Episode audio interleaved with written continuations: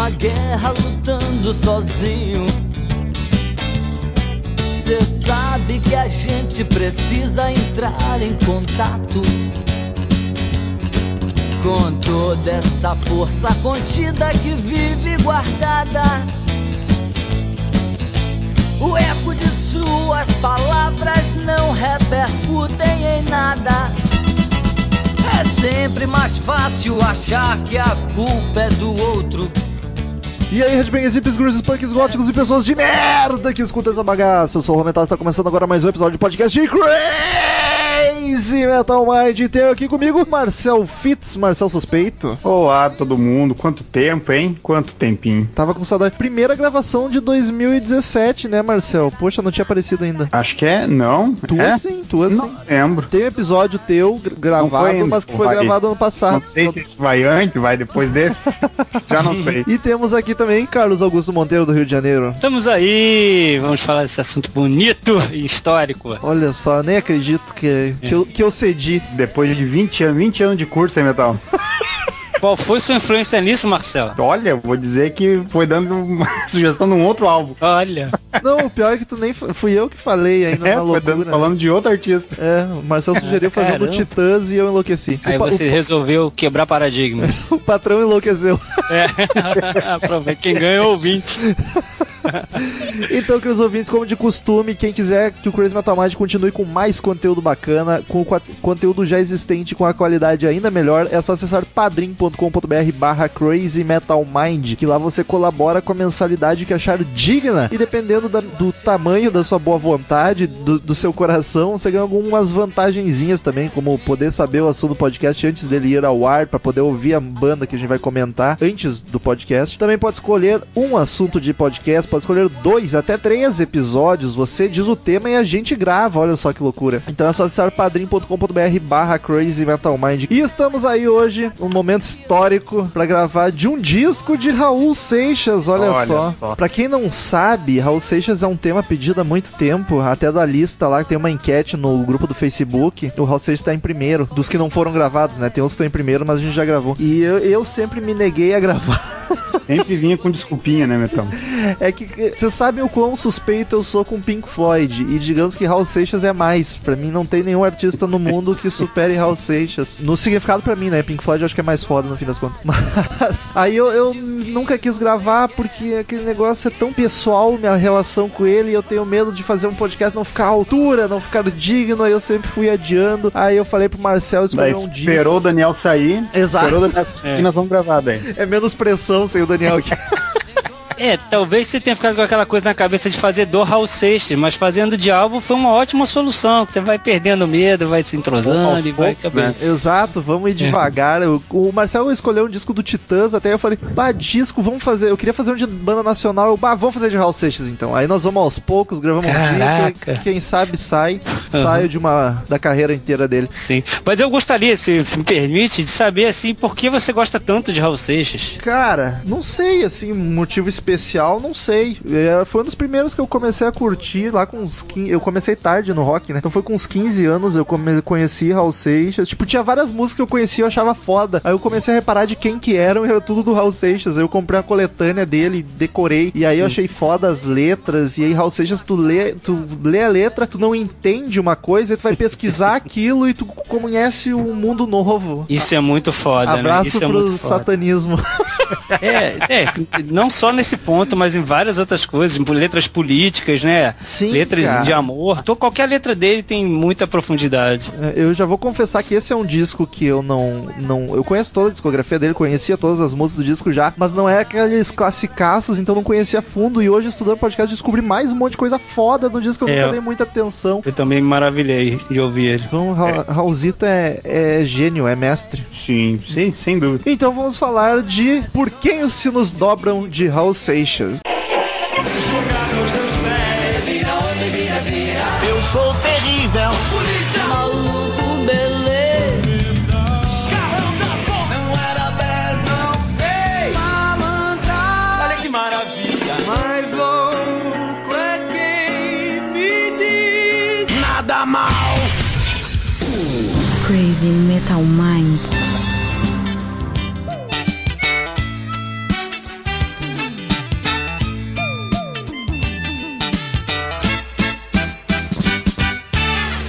Seu doutor, as novidades. Já faz tempo que eu espero uma chamada do senhor. Eu gastei o pouco que eu tinha, mas plantei aquela cana que o senhor me encomendou. Eu tô confuso e quero ouvir sua palavra sobre tanta coisa estranha acontecendo sem parar. Porque eu posto andar comprando tanta cana se o estoque do boteco já está pra terminar. E eu quero saber, eu falei, vamos gravar então de Raul Seixas, dei o braço a torcer, só que eu não queria muita responsabilidade, então eu falei, Marcel, escolhe o disco e que se foda.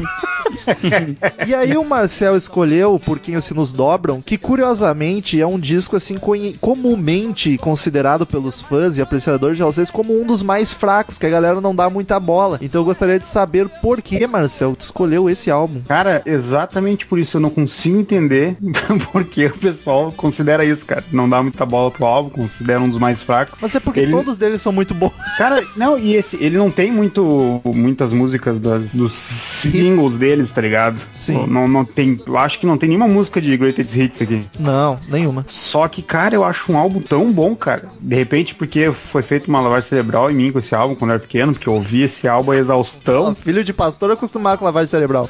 Cutuquei. Cutuquei os religiosos.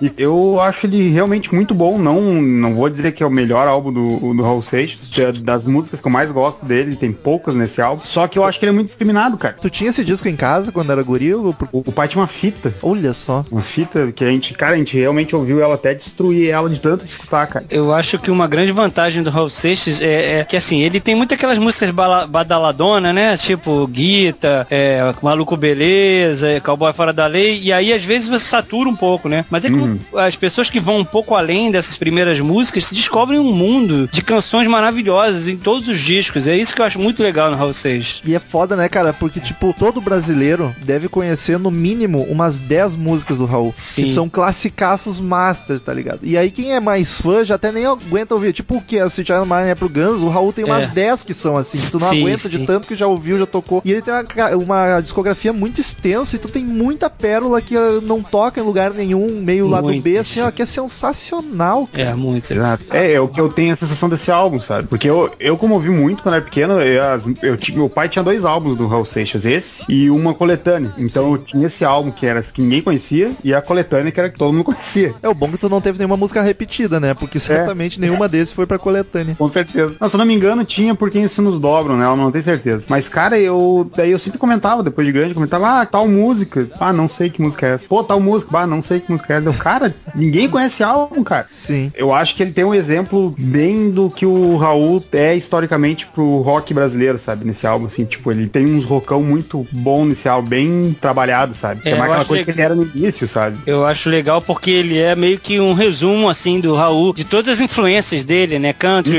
reggae, forró, rock, tem tudo nesse álbum. Mas a carreira inteira do Raul foi assim, né? Então, pois é, por isso que eu acho que é bem um resumo do que, que é o Raul, assim, um típico álbum dele, né? Porque o que ele mais fez na carreira foi rock and roll. Mas, cara, ele tem músicas de todos os gêneros. Que tu Sim, mesmo sim. imagina, tem samba, cara, tem forró, Tango, né? tem, Tem tango, tango. tem um monte É. de coisa e é tudo Bolero, bem feito. Música infantil, tem de tudo, né, É, cara? Sim, sim, é. E até já aviso aqui pra quem. É isso que é foda, porque todo mundo conhece Raul. Então não tem ninguém que quer começar. Se tu quer começar a atacar os lados Bs do Raul, até acho que é um disco bacaninha. Mas tu tem que ir com a mente aberta, que não vai ser rock and roll. Vai ter rock, mas vai ter muita coisa bem diferente, até sim. difícil de digerir pra quem não é acostumado a músicas de outros Em, gêneros. em- em questão Ah, é, de com composição também, tem composições aqui que é disparar pra pensar e não chegar a ponto nenhum também. Sim, é. Al- Alguém deveria fazer com o Raul, você que gosta também, Rômulo, do Chico Buarque, devia fazer igual o Chico Buarque, que tem aqueles, aquelas coletâneas que mostram ele o político, o, o romântico, não sei o que. Tinha que fazer isso com o Raul, cara, porque Pior, não né? falta material. O pior é que dá pra fazer fácil, só com as baladas brega, com os rock and roll.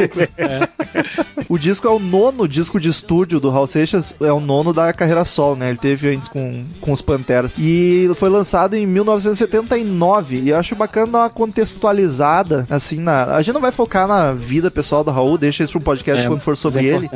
Mas dá uma contextualizada que ele tava numa fase merda para caralho, tá ligado? Uhum. Ele tava numa fase ruim que os discos já não vinham vendendo tanto, não tinham mais grandes hits. Acho que o último foi Maluco Beleza, se não me engano, que tá no, no dia em que a Terra parou. E aí pra, pra piorar toda a situação, ele tava terminando de tratar uma pancreatite, que no fim foi o que acabou matando ele 10 anos depois. Tirou metade do pancas, tá ligado? Tava se, voltando disso, tava se drogando pra caramba. Terminou um casamento com a Tânia. É o segundo ou o terceiro, né? Acho que era o Terceiro, terceiro. quase. terceiro É. casamento já, ele terminou nessa fase. E pra piorar, ele ainda foi capa dos jornais policiais, tá ligado? Porque morreu um segurança que ele tinha contratado, um segurança argentino, foi encontrado morto no apartamento dele. Parece que traficantes mataram o cara lá. E É aí. tenso. Ainda teve toda essa polêmica, então ele tava numa fase muito merda, muito. E entrou na depressão ainda. E o bacana é que. Bacana não, né? Mas tu, tu nota isso no, no disco, ele reflete um pouco essa fase do Seixas. Se tu, sabendo do contexto da época, tu analisar as letras, tu nota que faz muito sentido. É uma fase bem trash dele. Sim, e ele tava, é, dá a entender também algumas letras que ele tava muito assim, contextualizando também, né? Muito saco cheio da ditadura também, né? A ditadura tava caminhando pro seu fim, digamos assim, mas, é, né, ainda já tava dando no saco dos artistas que ficaram aqui, né? Então ele, como ele, ele encarava essa dureza aqui toda o tempo inteiro, então pra ele que era um artista muito libertário, assim, era um saco também a questão da ditadura, da censura. Eu digo que é um álbum que ele tava de saco cheio, não só É, da de ditadura, tudo, né? de muita coisa, é daquela, tudo. daquela imagem que ele tinha de guru, de sociedade alternativa, tá ligado? O Paulo Coelho, da, da vida em si ele tá de saco cheio. E até um pouco arrependido de muita coisa.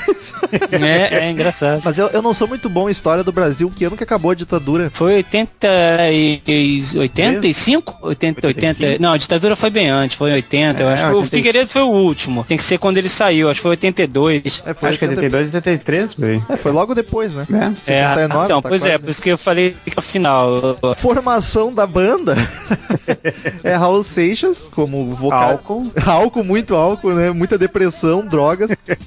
Não, mas o Raul cantando e compondo pra caramba, e aí uma caralhada de músicos contratados, e nessa época o Raul sempre teve parceiros, né? Desde o Paulo Coelho até esposas dele e outros caras que esqueci o nome. Mas esse disco em questão foi com Oscar Rasmussen. Oscar, Oscar é ótimo. né? Oscar Rasmussen, um argentino, que ajudou ele a compor todas as músicas, exceto Movido a Álcool, que é ele e a ex-esposa Tânia. Mas ah, o resto é tudo músico contratado, né? O Raul deve ter tocado violão, É, sim. guitarra, talvez, em uma outra, mas é basicamente letras e vocais.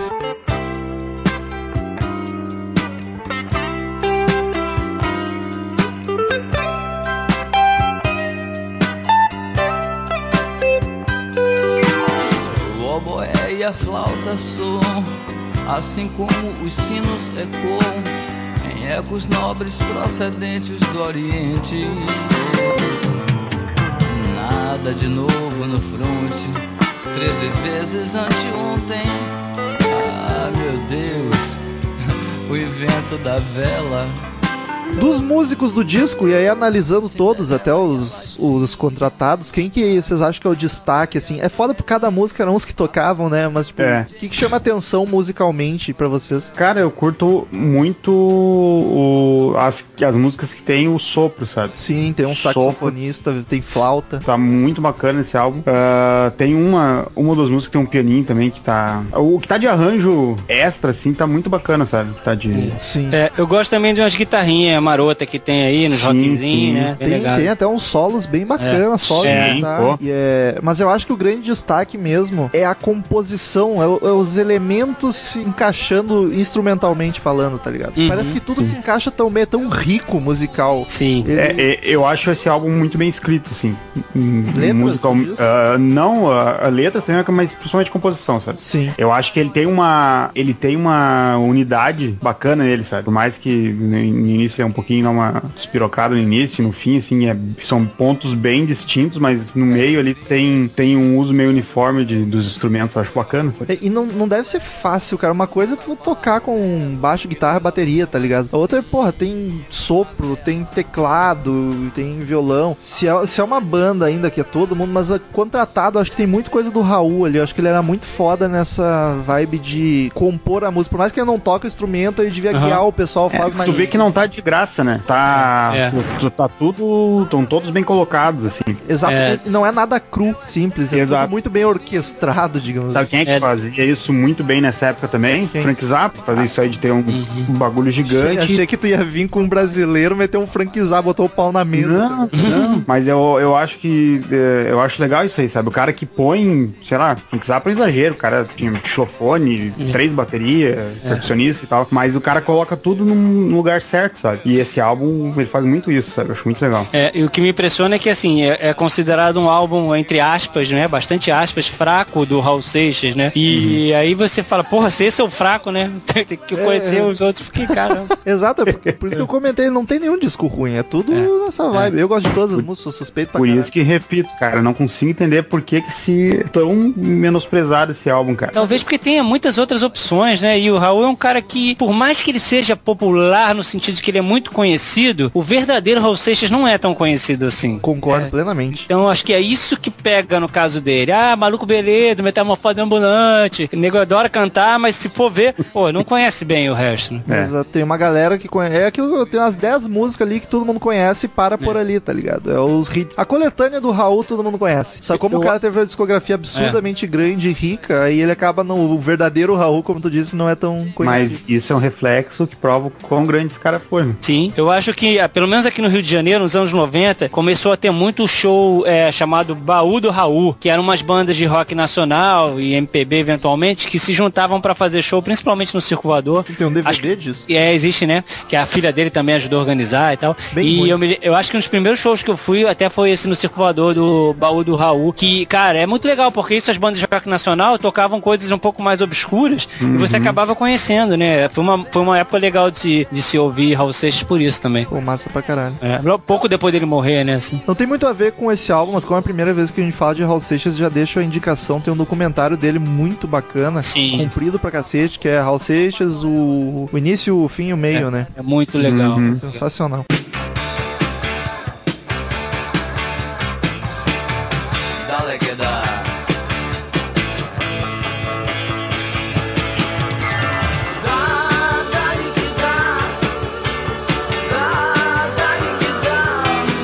Sonoridade. Como definir pra quem nunca ouviu esse disco? É, essa é a grande dificuldade, né? Não tem como, né, cara? O disco é. Cada, cada música é um estilo diferente. Sim, sim. É Raul, Raul Seixismo, como ele dizia, tá ligado? É, é isso aí. E bem definido o estilo. Agora é country, agora é blues, agora é Isso. forró, agora. né? O pior é que eu vou. Eu sou suspeito, mas eu, eu, sou- eu não sou que nem o Daniel que não consegue achar defeito, tá ligado? Na- no Guns N' Roses, por exemplo. vou, vou dar uma reclamadinha aqui. Eu acho que às vezes, muitas vezes, os discos dele ficam faltando um pouco de identidade. Talvez por ele É. ter sempre feito isso, acabou se tornando a identidade dele. É, eu ia te fazer- perguntar isso. Será que não, não virou É. identidade dele? Não tem identidade? É, pode ser, de tanto que ele fez isso, mas é muita mistura louca, tá ligado? Parece que cada disco é uma coletânea, ele não tem muito uma cara única, assim, o álbum. É, Não o lance que dele tire não é pontos, né? Mas, mas talvez se ele desse uma organizadinha melhor, ficasse mais bonito ainda. Faltou um, um álbum conceitual. é, ó, é pra aproveitar que o Marcelo tá aqui. É. Mas daí esse é curto. Tem, tem só. Meu, tem 25 minutos essa merda, cara. Cara, é muito rápido, né? Só isso mesmo? Sim, Sim, 26 cara, é muito se contar. Cara, É, e eu acho que isso aí faz um pouco do sentido dele, dele estar de saco cheio também. Eu acho que Eu tá. só um lado da fita que tinha esse álbum ainda, cara. é, dava de um lado. Deu, deu pra usar o outro lado da fita pra gravar outra coisa, né? É outro álbum. Eu acho que ele tava meio de saco cheio, é tipo, ah, não vou compor muita coisa, o que compor vai ser curto. Pelo menos o que tem é, é, é tudo muito bom, né? E são todas bem curtinhas, né? É, tem bastante música. São nove, né? Nove músicas. Sim, a mais longa tem 3 minutos e 45, que é o É. homônimo. A maioria tem 2 minutos, 2 minutos e pouco. Eu achei a produção meio estranha, a questão da voz dele. Assim, acho a voz muito apagada nesse álbum. Eu acho que parece, que ela tá, parece que ela tá mal mixada. Eu acho que depende das músicas. Tem umas que isso aparece mais, outras nem tanto, mas concordo. O vocal às vezes tá estranho. Eu a que- produção eu acho boa e acho ruim ao mesmo tempo, é estranho. Cara, eu, eu acho parece que o álbum tá muito flat, sabe? Falta, Sim. falta uma mixagem, assim, pra deixar. Falta ele tá mais gordo, né, Marcelo? É, exato, mais, mais volumoso, assim, Mais sabe? parrudo. Bonito. Saudável, né? É, mas eu, eu pelo menos ouvi pelo um agregador de música, né? Agora a gente pode evitar os nomes, porque daqui a pouco vai ter patrocínio pra caramba. no CMM. e achei que tava legal, assim, o som, até pela, pela época do álbum, assim, achei que tava bom. Então ele é bom. Ele, é- ele tem discos piores no sentido de gravação. Ah, É. sim. Mas ele tá, tá bem feitinho, só que é, é- é- Eu acho que pelo volume de que tem de. Principalmente pelo sopro, sabe? O sopro, Sim. se tivesse um grave um pouco mais acentuado, ali ia ficar mais bonito, sabe? Mas. é, parece tudo meio seco, né? É, exato. Mas ah, não, não é nada Mas que Tim Maia, né? Faltou um Tim Maia ali no meio. também. Capa do disco. Simplíssima, mas Simplíssima, eu acho bem é. bonitinha. É, é bonito, né? Meio George Harrison. Microfone. Acho que é legal o homem trabalhando, né? O cara tá É, é só isso, né? E tá, tá bonito aí, de olho fechado ali, tá, tá poético. É, talvez até tirando um pouco aquela coisa dele, né, guru, né? Que tem uma capa de um disco que eu não me lembro qual é agora. Fora o dia que a Terra parou, eu, sei lá, eu Sim. nasci há dois mil anos atrás, e tem uma que ele também tá com as mãos pra cima, assim, que agora eu não lembro qual é. Essa é bem diferente. Meio apoteótico, né? É. Essa aqui tá mais humildão, sou só. Isso. Mas sabe que eu nunca, eu nunca tinha parado pra ir por esse lado, até porque eu não sou um grande conhecedor da discografia dele. Até comentei isso com o. Não, conheço várias músicas, só não sei de que álbum são, tá ligado? Ah, também. dá pra ver que ele tem. é, ele tá bem menos essa questão de guru mesmo nesse álbum, né, cara? Tipo, até em questão de letra, né? Tá bem mais. Como é que eu vou dizer, cara? Mais. Pé no chão? É, mais humana, sabe? É, mas ele tava de saco cheio disso também. Ele tava, tipo, cara com o Paulo Coelho tome no cu. Ah, eu, eu são poucas músicas com Paulo Coelho que eu gosto, falo mesmo e Ô foda-se. louco, ô louco, não diga isso. Diga isso, Fa- Marcelo. Falo, falo, falo. Ah, Marcelo, não é que a gente vai ter um urubu aqui no podcast. Não, cara, não. Deus me livre, bah, é louco. É, passa no RH. Jamais, jamais, jamais. Raul Seixas, jamais. Eu tinha separado aqui vendagens, crítica e recepção, só que eu nunca pego isso porque é o Daniel e agora me dei conta É. que não tem o Daniel. Então foda-se. Mas o que eu, que eu posso dizer é o que a gente já disse, inclusive, que ele não foi, não foi muito bem, não. Não foi bem recebido nem nada, não vendeu muito. Foi, ele tava É. na, na queda dele, que só foi voltar às paradas mesmo com o Plunct Plact Zoom. É, eu li que já foi na, na esteira do anterior, que agora eu não lembro qual é, mas Mata que o Virgem. anterior. Ah, Mata Virgem, que também não é um muito conhecidão. Não, assim. aí é bom pra caralho. E esse álbum me marcou muito porque foi, eu acho que foi o único que eu ouvi assim, realmente inteiro, sabe, dele. Parar assim, ó, vou ouvir o álbum porque eu já tava doutrinado a esse álbum. Eu até já ouvi alguns álbuns separadamente, mas é assim, você pega um álbum esporádico qualquer e fala, ih, tem isso, ih, tem isso também, caramba, tem essa também. É, assim, eu não exato. consigo lembrar é qual que é qual. Só por questão de curiosidade, esse foi o último disco dele pela WEA. Depois ele foi pra, pra CBS. A culpa tem que ir pra alguém, né, cara? Não tá vendendo essa merda? É, é, a culpa vai pra alguém. Não, não é porque o cara tá numa conserva de álcool fudida. né? Não conservou muito bem, né? Não é porque tá morrendo gente no apartamento dele. né? Enfim, vamos para as músicas. O disco tem nove musiquinhas. Vamos falar de todas e quero ver quem vai me segurar hoje. Ui.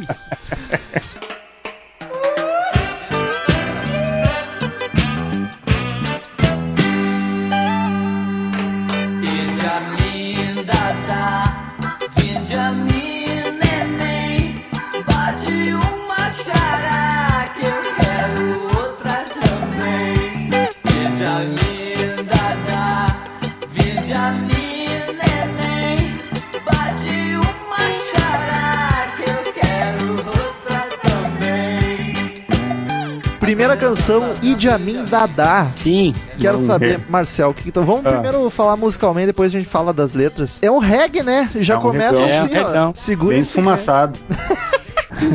O pior, é curiosidade, é a primeira vez que o Raul faz um reggae é nesse, Pois nesse disco, essa música. Pois é, Não, tá lem- faltando. não lembro se ele chegou a fazer de novo depois. Talvez, não assim, lembro. de cabeça não me vem nada. Vocês gostam? Eu curto, acho bem legal. É uma das que eu conheci antes de pegar esse, esse CD, assim. Acho que ela tem uma levada legalzinha, assim. Não sei se ela é um, é um abre discos, mas também o Raul não tinha muito isso, né? Não é, É. aquela coisa típica do rock, né? De ter que ter uma música impactante pra abrir. Mas ela tem uma levada legalzinha, eu gosto. Agora tem a brincadeira com o nome, né? Que a gente pode falar em seguida. Eu o Raul era muito da, da turma dos anos 50, né? Que o disco era um, um apanhado de músicas e sucesso, vamos nessa. Sim.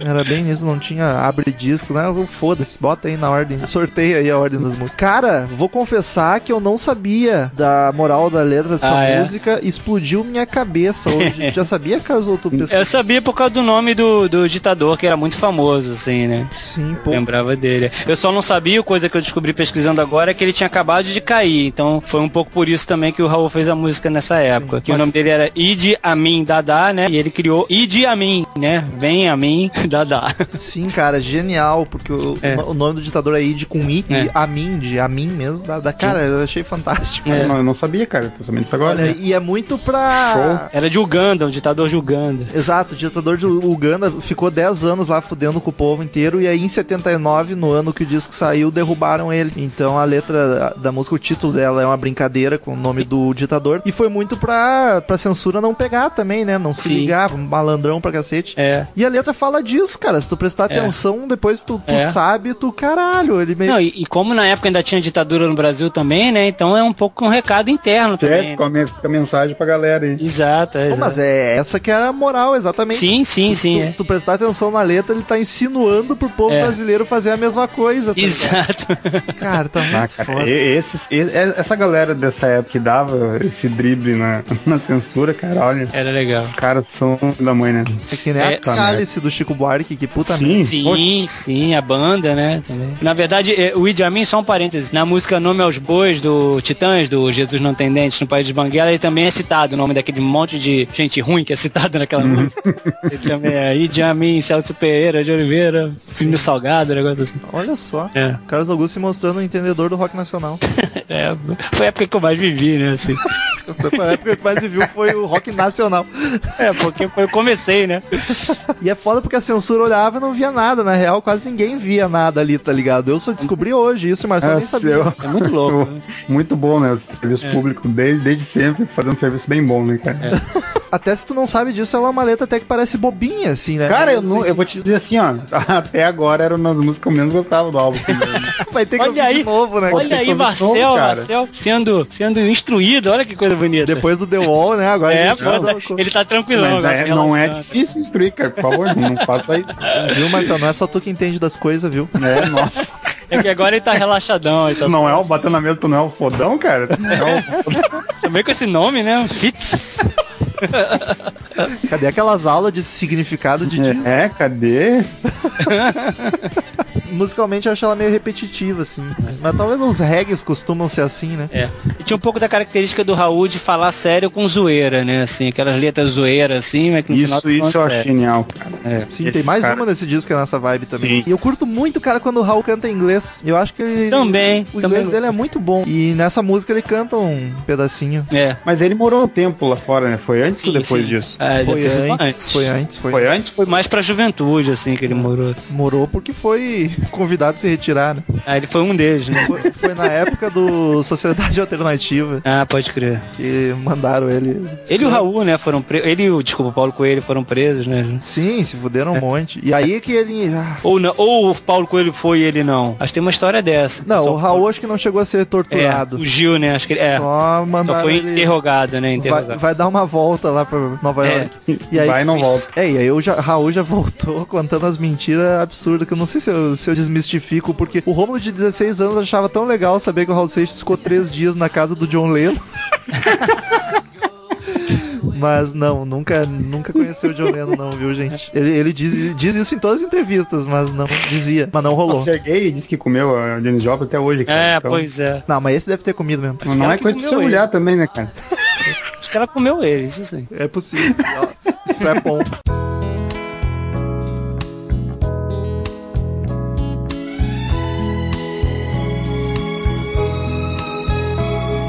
Eu tive que perder minha família para perceber o benefício que ela me proporcionava.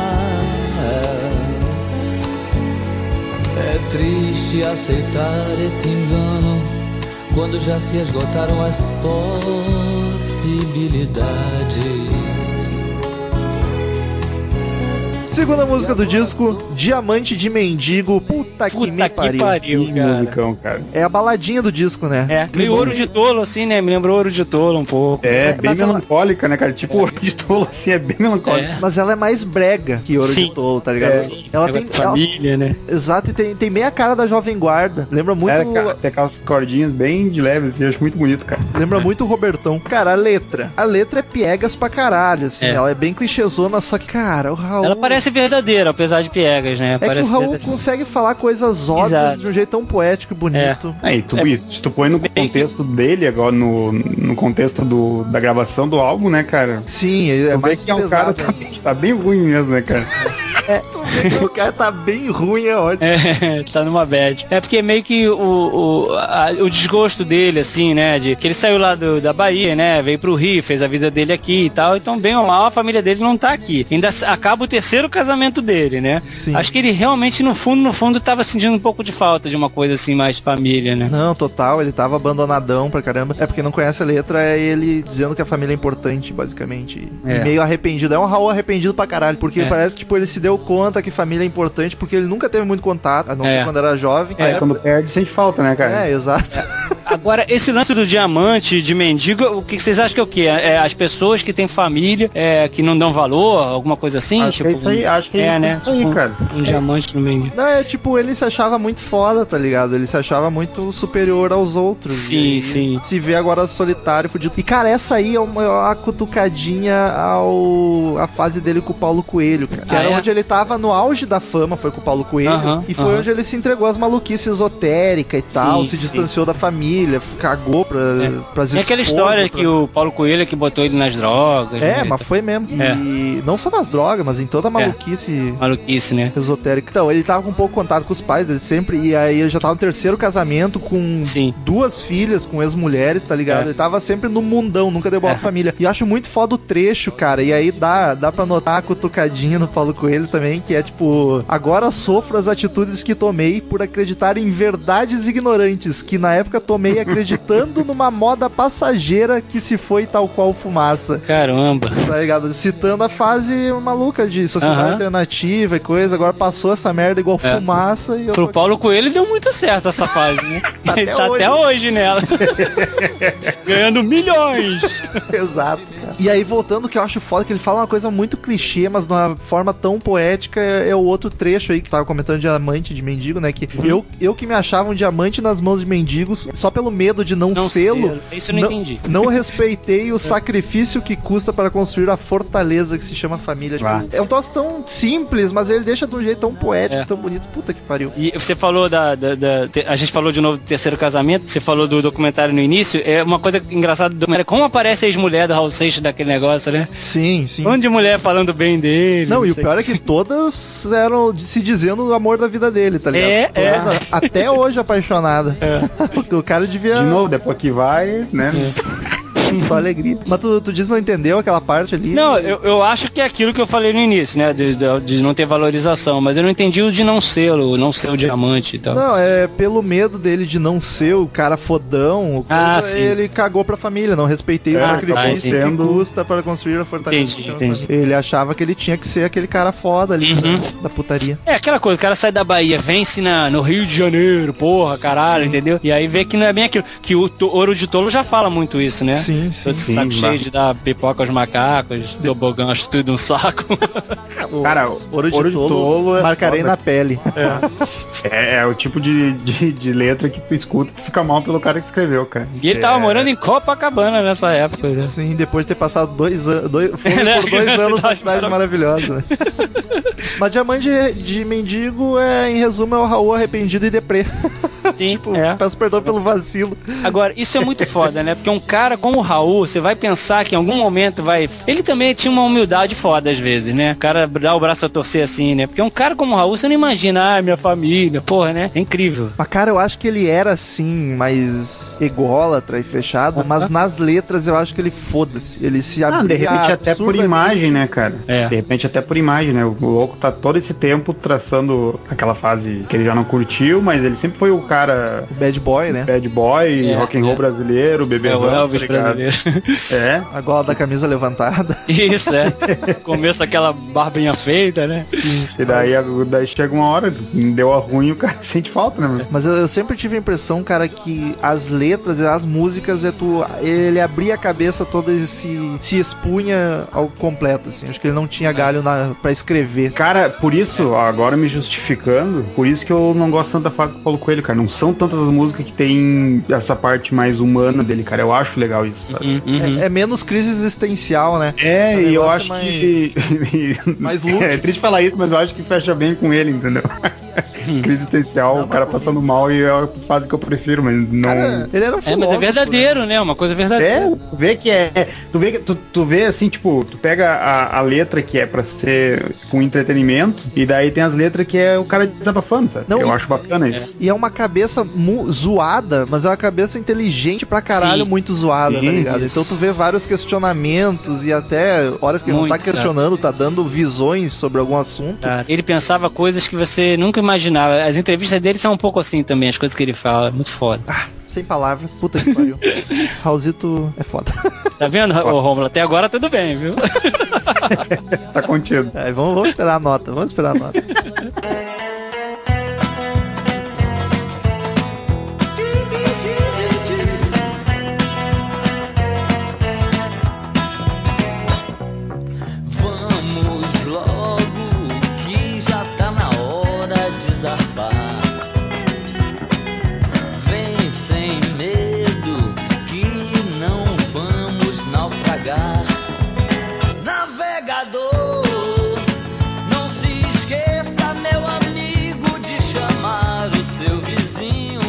Terceira canção, Ilha da Fantasia. Muito legal. Cara, é um Muito boa também, cara. rockzinho meio country, né? Bem É, é. gostoso. Sim, guitarrinha bem pegadinha, muito boa. Bem legal. Eu também gosto pra caramba dessa. Bem simplesinha, mas legal. É, essa aqui tem gente que acha que a letra fala da vida e da morte e tal, mas eu acho que é mais uma pra ditadura, assim, é sobre sair do Brasil. Sair do Brasil, né? ditadura. Eu já vi essas duas, duas possibilidades também. Eu acho que a, a, a contra-ditadura faz mais sentido. É. É, essa esse outro eu nunca tinha parado pra pensar, mas só na parte da contra-ditadura mesmo. E a melhor coisa é que se você quiser ouvir só como um rockzinho, você pode ouvir Serve, né, cara? Exato. como um rockzinho, né? Aliás, eu tenho um pouco de medo desse negócio de ficar analisando, interpretando É, é, música meio aqui em foda. podcast, É. porque eu acho tão foda as músicas, cada um interpretar do seu jeito, tá ligado? É.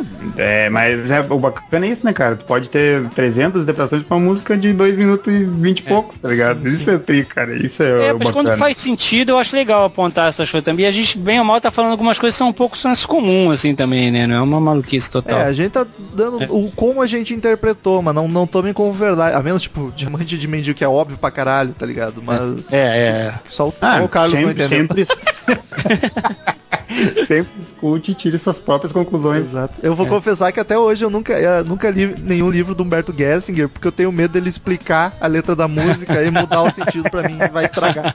Não, mas aí pra você sempre vai ser aquele sentido. Não tem É, muito cara, isso é o não. legal, cara. Ah, não Isso é vai legal. não. Não vai, porque o Ah, certo é não? o sentido do Humbertão. Ah, vai o se Humbertão fuder. é Deus.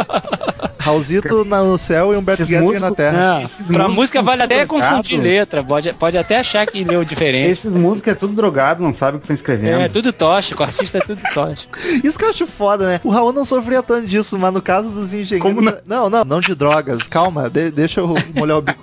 Ah, o, o Raul não sofria tanto disso que eu vou falar. O, o engenheiro sofre mais que a da galera fala: Ah, essa letra nem faz sentido, nem faz sentido. É. Porra, cara, Não, lê a letra, te debruça 10 minutos Não, pra tentar entender e achar um Tem muito de filosofia ali, né? Claro, pode ter letra que não faz sentido, que é só jogo de palavras, pode. O Pode. engenheiros É. tem, mas a Anos ga- 80 tem muito. No Brasil tem É. muito isso nos 80, cara. É. o cara querer botar num balaio de oh, as letras sem sentido, porra, meu. Ah, é preguiça. Não, não né? desfavorece, cara. É, preguiça alguém pra achar isso, vai ouvir Gotham City, do Macaé, ou a versão do Camisa de Vênus. e, cara, a música é boa e não tem sentido nenhum, mas é uma baita uma música, cara. Vai ouvir Ira, que é só pra rimar. Exato. sol com, girassol com sol.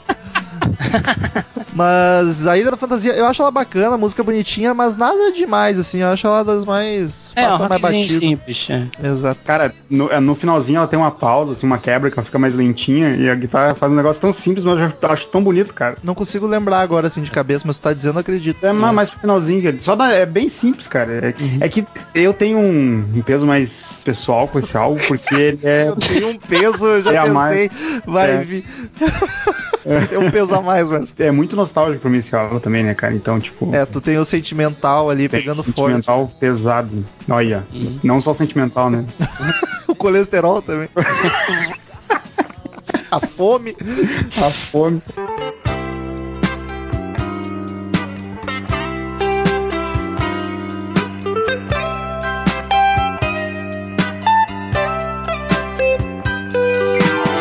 O oboé e a flauta soam, assim como os sinos ecoam em ecos nobres procedentes do Oriente. Nada de novo no fronte, treze vezes anteontem. Ah, meu Deus, o evento da vela. Na rodoviária. E essa aqui Olha. é uma das mais malucas dele. É, muito doida. E quando eu, eu conheci o Marcel já há tempos, mas quando a gente começou a ter uma relação, o Uhum. Marcel me disse que essa era a música favorita dele do Raul Seixas. Eu quero saber Caraca. como, por quê, que coisa mais aleatória. Imagina, assim, ó. Imagina com um guri de 6 anos de idade ouvindo essa música. É, isso Cara, realmente, realmente. Não, é só loucura, tá ligado? Só personagem maneiro, né? Sim, cara, e eu me fascinava por ela, cara, porque ela não fazia sentido nenhum. e eu, fica, eu realmente ficava pensando, cara, como um músico de renome. não com essas palavras, óbvio, né? Cara, como Desdém pra música. É favorito, cara. fala, Como um músico de renome. Ah, e aquela de coisa da- super-heróis, aquela super-heróis dele também, que só fala do- dos personagens engraçados. Né? O chapéu, sei lá. Cara, eu acho. E, e hoje em dia eu vejo quão, o quão eu acho genial esse tipo de coisa, sabe, cara? Tipo, ela. eu gosto muito dela, cara. É muito inocência, é muito inocência. O que eu mais gosto nessa música é que ela é um blues, né? Isso é que eu acho mais Sim. legal nela. É, ela é um. Pra mim a letra não importa muito, não. É meio maluca, eu deixo ela pra lá. Nem Acho pro que- Raul importou muito. Pois é. Cara, eu, eu acho genial, cara. Mas ela, ela é meio baladinha também, né? Ela é, É, é, é um blues assim. meio baladinha. E eu gosto que o Raul tá cantando de boa, tranquilão, sabe? Curto muito o piano e as guitarras dessa música. No final, Cara, ela, é- ela dá uma crescida no final, cara. massa também. Puta que pariu. É, só, só o Raul Seixas pra fa- fazer sentido numa música dessa também, que não tem Sim. sentido nenhum, mas ele tem um Aí- sentido dele. É que, cara, é totalmente inocência, cara, mas ela tem um sentido, cara. Ela tem, É. ela pode não ter uma finalidade, mas um Sim, sentido ela boa, tem. boa, Mas então, boa. eu, eu vou, vou compartilhar o que eu peguei da letra. A letra, ele fica comparando ah, várias coisas da cultura ocidental com a oriental. É verdade. Como se fosse tudo a mesma coisa, tipo, sei lá. E foi o máximo que eu cheguei, tipo. O mundo é, um isso aí. só. É, porque ele pega. Eu não tô com a letra aberta aqui. Aí tem Bruce Lee, tem não sei o quê. É, ele compara James Dean com Bruce Lee. Uh, puta, não vou lembrar. Mas é coisa da cultura oriental com, com ocidental. Pode, pode confiar em mim. Pode confiar em mim. É, agora, o, o porquê, sei lá, tá ligado? Tá, Marcel, mas ok, tu diz que tem o sentimental ali de todas as crianças, mas pra ser tua favorita. Cara, eu vou dizer assim, ó, não é minha favorita top do. ah, mudou, do Raul mudou de opinião. Seixas. Na de época opinião. era que eu sei. Provavelmente quando eu te falei isso, eu tava redescobrindo ela, tá ligado? Sim. E daí me encantando de novo com toda essa maluquice aí, cara. Tanto que, Mas eu. Mas ela é uma das minhas predi- prediletas do Raul Seixas, cara, sem dúvida, cara. tanto que isso tu sempre falava, ah, eu gosto da música na rodoviária. Eu, tipo, tá, eu conheço esse nome. E, é, e essa, essa é é uma, essa? Eu cara. não lembrava. Essa, é uma. Essa porcaria me marcou a vida toda pela bagunça que ela é, tá ligado? Sim. E eu comentava com as pessoas, que, que- música é essa, tá ligado? É, realmente. Pô, música Que lá isso, B cara? do disco lá do B. Não, lado B de tudo, né, cara? Mas eu acho que do disco era lá da Inha, ó, olha só. É lado A. É, vai ser menos do disco, né? Mas é o final do lado A, né? Cara, puta merda. na música anterior eu fico, briguei com quem fala que não tem sentido e a próxima é essa, né? Não, é o que eu falei, cara. Isso aí é- tem, sempre tem alguma coisa maluca, Não. tá ligado? Tem, só que morreu junto com o Raul Seixas. ah, o- Ah, é Cinderela não. e Aladdin, é, Abre Sésamo e James Dean, Noves Fora Zero, nada. Nada. faz Olha, cara, nenhum. olha isso, cara. É, aí Al Capone, Bruce Lee, e Pa- Papai Noel, e 35 de aluguel, Violeta Parra e Nero. É muito louco, cara. O Carlos Cara, Lando é- parece que é pior do que é. O cara boé muito e a suspeito, né? Cara, é quase um episódio, é quase um sketch do Monty Python isso aí, cara. É muito bom. É, pode crer. Só que sem graça. Ah, para! Não, demais, cara. Não, mas eu curto a música, eu curto, só não entendi nada, né? Mas É o Ministry of Não, City cara, não tem que entender, é só sentir. que bonito, que bonito.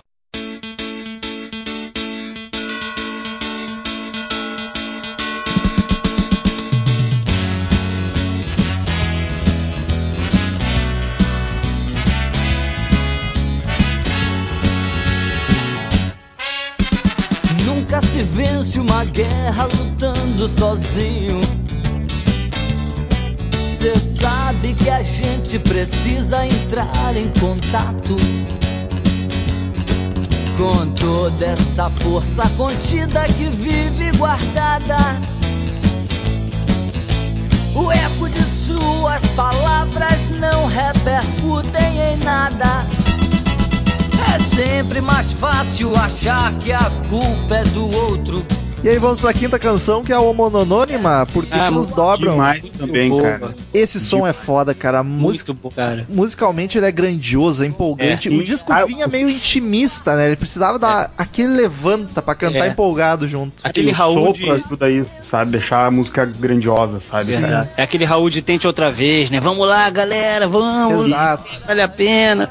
Que, que- Eu vi alguma vez em algum lugar, cara, não lembro onde, não sei se foi por, pelo. se foi no Toda Minha Vida, se foi nesse. O, o início, meio e fim, que eu não assisti todo, que é alguém comentando que a letra de Por quem os sinos dobram vai ser diferente, sabe? Que ele mudou de última hora, assim, uma coisa assim. Não eu não consegui achar isso, cara, hoje estudando.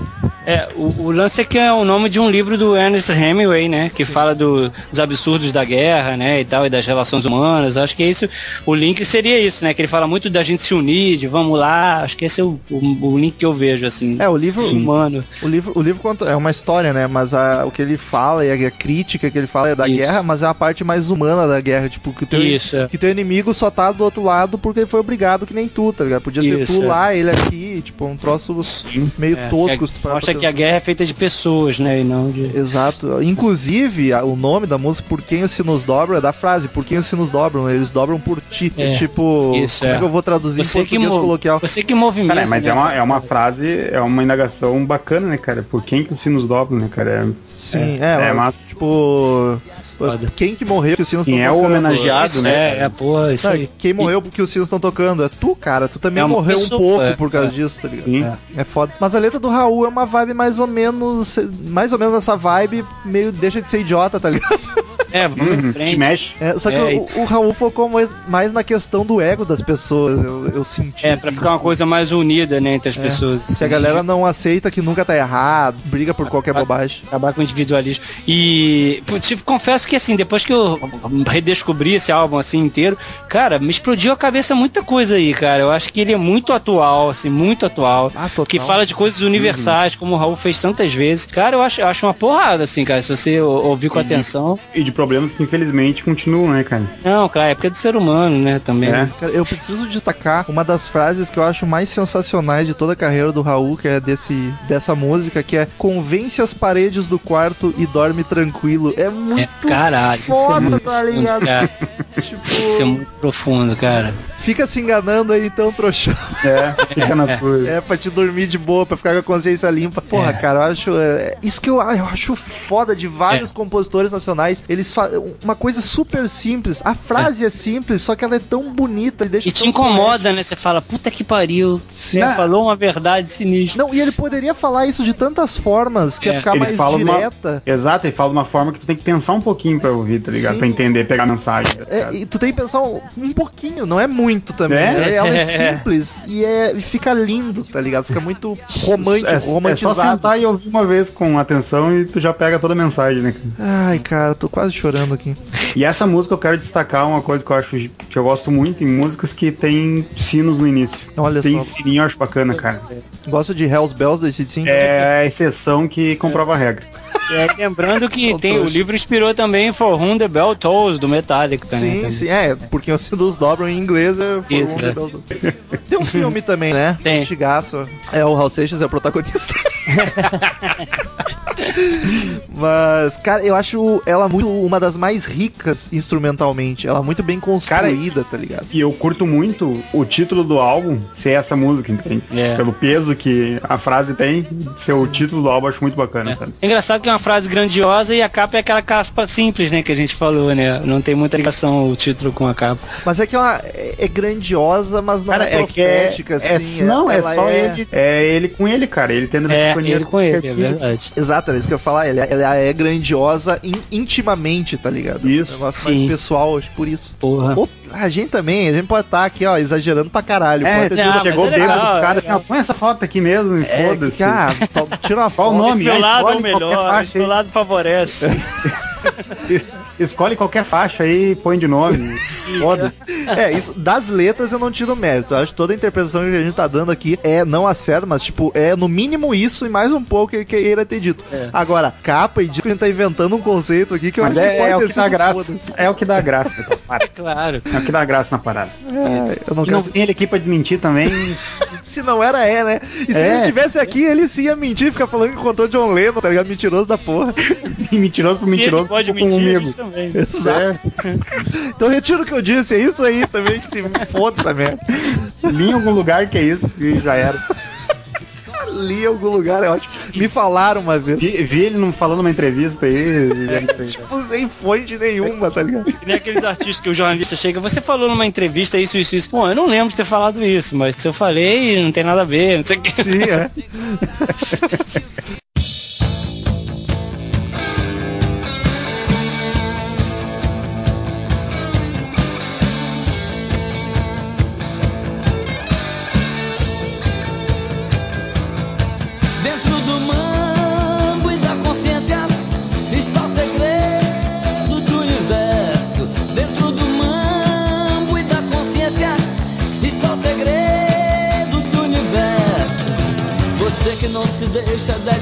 com a lua mãe, Sexta canção, Segredo do Universo. Que essa é um rock and roll com guitarra. Rockão, né? rifando, Aquele É um rockão Essa aí é- rifando, cara, que coisa linda. E o baixo tá Solo sensacional. massa. Puta que o pariu. Cara, é, essa, essa, essa e por quem os sinos dobram, eu acho que é o exemplo que daí, se tu para pra escutar, assim, prestando atenção em tudo, tu vê a falta que faz a produção um pouquinho mais afinada ali, sabe? Sim, sim. Porque essa aí, cara, ela é muito grandiosa também, cara. É pra rasgar, né? Ah, bateria, tudo, tudo é bom, cara. Eu vou dizer que eu acho o refrão um pouco xarope, mas os estrofes são muito bacanas. Eu curto demais a melodia dos estrofes. o refrão Entre o um mambo pouquinho... e a consciência está o segredo do universo. Eu nunca pensei que o segredo do universo estivesse entre o mambo e a, e a Mas consciência. isso, isso aí, tá, cara... entre- tá só entre isso, é só tu achar no meio disso aí. Cara, Coisa pra caralho. eu né? vou, te, É? eu vou te resumir bem. Isso aí é Douglas Adams, o 42. É pior, né? Não, é, o pior é que é mesmo, cara. É, tipo, é essa vibe aí, tipo, ah, o segredo do universo, foda-se. Ah, 42. entendi. Ele Entendi, usa, entendi. Usa uma frase parecida, com- mais ou menos com esse sentido. Deixa eu tentar lembrar, cara. No Também Vou Reclamar. Deixa eu procurar aqui, que eu acho genial também. Ele comenta lá, dois problemas se misturam, a verdade do universo e a prestação que vai vencer, tá ligado? Sim, sim, muito É, é, foda, é cara. dois pontos totalmente opostos e, tipo, Duas e o problema te tá ali no meio, tá ligado? Ah, e ali no meio tá isso aí. Entre o mambo e a consciência tá o segredo do universo. Te vira no achar, tá ligado? Sim. E aqui eu já vou revelar mais uma cutucadinha fase dele com o Paulo Coelho. tá ligado? Porque naquela época, era que a gente já comentou que eles eram os gurus e tal, tinha galera que seguia eles. E nessa música ele tenta dizer que, cara, o segredo tá dentro da nossa consciência e foda-se, vai ser feliz, não enche o saco. É. Tipo, dá teus pulos aí, não incomoda. Mas tu sabe, cara, que dá pra, dá pra. A gente tinha comentado um pouco isso antes, mas dá pra te ver, comparando assim, tu vê que ele é o cara que entrou na brincadeira e se arrependeu. e o Paulo Coelho tá aí, né? Sim, tá na brincadeira Dessa. até hoje, né? Tá na brincadeira até hoje, né, cara? Daí tu. Eu acho interessante isso aí, sabe? Tipo, Mas dizem muito que ele era caretão, que foi o Paulo Coelho que fez ele despirocar. Cara, uma coisa que eu acho muito a fuder, que tem uma guitarrinha fritando no solo, e tipo, o solo começa antes do Raul parar de cantar. O Raul tá cantando e a guitarra já entrou pro solo, tá ligado? Aí o Raul para e o solo segue até a música acabar. Achei muito bacana Louco. isso.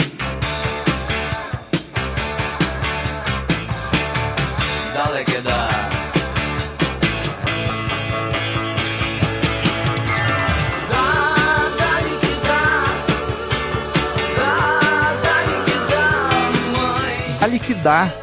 Essa é uma das mais bobinhas do disco, Cara, né? É, é. essa, essa o Marcel gordinho de 6 anos de idade adorava, cara. Divertido. Eu curto o instrumental dela, acho ela bem pegada, assim, a guitarra tá foda, a melodia da estrofe acho bacana. É chiclete, né? Você Chiclete. viu que a, a, a basezinha é do You Really Got Me, né? Sim, sim, é. Desde o início, né? É, boa lembrança. Não tinha reparado, olha só. É, é assim, assim. Reparei hoje escutando ele que eu me dei conta. Cara, esse eu já ouvi em algum lugar, fiquei um tempo pra lembrar. Aliás, Raul pegava música de gringo pra caralho e É, traduzia. muito, é. Até a Eu Nasci há 10 mil anos atrás, é do Elvis gravou. É, Exato. Tem outra, cara, que eu também tava ouvindo hoje e o cara que escreveu com ele falou, acho que é Maluco Beleza, cara. ah, mais uma. Só pra ficar Que é alguma coisa com Bird, eu não lembro agora, cara. The Birds. Mas é maluco. Não, não, é o nome da música. Ah, Crazy Bird. Crazy Alright. Crazy Beauty. É Crazy Beauty. é, vocês foram beleza de bonita. pro- O Rick Hobby pra falar. É verdade. Mas, cara, dali que dá, o Raul tá cantando com força, tá ligado? Apesar de no estrofe o vocal tá meio apagado. Nessa eu senti bastante o pecado da produção ali. E vou confessar que quando eu era pequeno escutava essa música, eu- meu sonho era ter coragem de cantar ela enquanto apanhava pra minha mãe. mas, Jorge mas quer ser hardcore, mas a mãe não deixa. É, mas nunca se concretizou. Faltou culhão. Você nunca lembrava na hora da dor, né? É, Faltou culhão, é foda. Mas tem quem diga que tem um pouco, de novo, um recado pra ditadura, né? Tipo, já Ah, deu, dá que dá. É, eu- anotei aqui, ó, a letra, sei lá, pelo contexto da época, dá pra tentar deduzir que se refere ao fim da ditadura, que tava próximo, né? É. Não que ele soubesse, não sei se já dava pra... É, eu, acho que, eu acho que foi ali que começou, a, a final de setembro, começou a cair a censura, principalmente, né, cara? Sim. Porque eu, eu não sei em questão da música, mas eu lembro que filme foi quando começou as putaria pesada no Brasil, né? É, o querido não. entrou em 80, né? Então acho que já tava prestes a. É, eu a acho que entrar. já tudo encaminhando pro que ia terminar essa parada, né? Foi golpe. É. Esse foi. Se foi, ótimo. Polêmica. Polêmica. É, a, a controvérsia se foi, não foi, mas. Correcionismo aqui não, né? Carlos Petralha. Só porque o Daniel não tá aqui, ele solta É, é, É,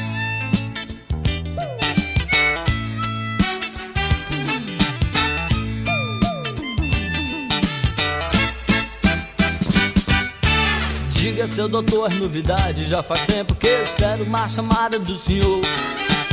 Eu gastei o pouco que eu tinha, mas plantei aquela cana que o senhor me encomendou. Eu tô confuso e quero ouvir sua palavra sobre tanta coisa estranha acontecendo sem parar. Porque eu posto andar comprando tanta cana se o estoque do boteco já está pra terminar.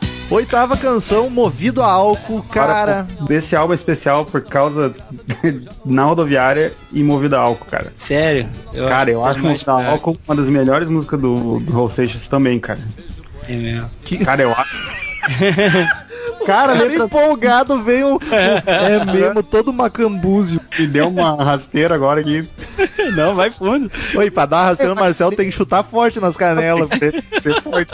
Cara, eu acho a letra dela muito bacana, cara. Muito legal. Cara, ela é uma das minhas favoritas do disco. E esse naipe de sopro nessa música, cara. Puta que pariu, cara. Meu, muito foda. Inclusive, eu esqueci, na Dark dá tem um solo de sax bem bacana. É. Ela é meio funk, meio forró, assim, né? Tem- Ela tem uma vibe forrozinha que eu acho muito. Mas tem um baixão funk, é meio maluco. Como é um baixo com slap, que coisa É isso, slapzão. é. Porra. Essa é aquela que eu comentei lá que não tem o, o Oscar, é com a Tânia a composição. Ex- Ah, tá. A mulher dele. Tânia? É, diz que tem o lance também do pró-álcool do governo, as medidas de, né, de proteção e tal. Sim, essa é pra Cara, contextualizar pra galera. É. Em 73 rolou uma cri- crise de petróleo e em 75 o governo começou com a campanha pró-álcool, que era pra Foi substituir. quando, foi quando surgiu o etanol, né? Ah, não sei, aí é demais. Não, acho que foi quando. pelo- Um carro só a álcool na época É. pra ser feito. O governo queria substituir todos os, em larga escala, assim, os combustíveis derivados de petróleo por álcool. E aí em 79 rolou outra crise do petróleo, então a campanha ganhou força de novo. E aí o preço do álcool ia subir, consequentemente a bebida também. E aí o Raul, como um bom alcoólatra e artista, entre aspas, né? é, que- entre aspas, que dependia da bebida pra criar, fez essa letra magnífica, tá ligado? Magnífica, cara. Genial. Mas daí vem o Carlos estragar, falar mal da música Diante ainda, de cara. Na finaleira ela um né? pouco menos, assim. Carlos é aquele cara que eu gosto tanto dele, mas ele sempre tem alguma coisinha pra me decepcionar. Ainda bem, né? Senão tu largava a Nath, eu largava a Isabel aqui. É o que mantém a gente nos, Exato. nos relacionamentos. Mas, cara, ima- aquela frase do poeta com Coca-Cola é muito sensacional. Vejo um poeta inspirado em Coca-Cola, que poesia, mas sem graça ia expressar. É, exato, muito foda, cara. Muito genial. Ah, É muito faz foda. Vamos encher a cara. Derramar cachaça automóvel, coisa mais sem graça que eu já ouvi falar, cara. Olha isso, cara. E é foda que aí, tipo, numa música lá, ele tava todo arrependidão, ah, minha família, não sei o que, aqui já tá, ei, bebida. Quero encher a foda-se. cara de novo. Beber cachaça. Já viram esse vídeo sensacional? Cachaça, caralho! Cachaça, caralho.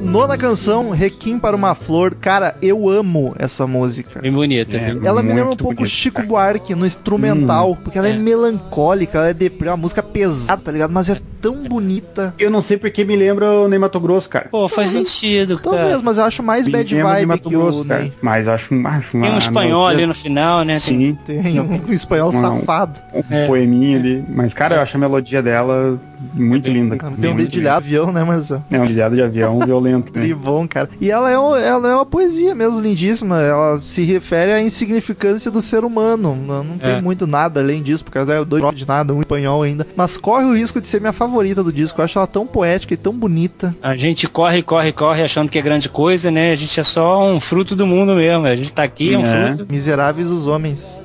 Isso. é simples Mas como ela. eu acho que fecha o álbum assim de uma forma. É, De- bem bonita. E completamente diferente também, né? Que uma É música- séria, sim. né? É Eu uma sei séria. dizer o que, que ela é, ela quase, sei lá. O, musicalmente, assim, o gênero dela é difícil de explicar, Uhum, não é. sei. Enfim, queridos ouvintes, como de costume, em todo podcast de disco, cada um dos podcasters dá uma nota de 0 a 10 caveirinhas do Crazy Metal Mind pro álbum. No final a gente faz a média e vê a nota que o site, teoricamente, deu pro disco. Começa com o mais, mais suspeito sempre, quem que é? Acho tu, né, Metão? Será o mais suspeito? acho, acho. é você. Acho que tu. Eu tô em dúvida da nota. Ah, é, é, vamos ver. Não, é porque eu teria tudo pra dar um 10. Só que eu vou dar um 10 pro disco mais fraco, um dos mais fracos do Raul.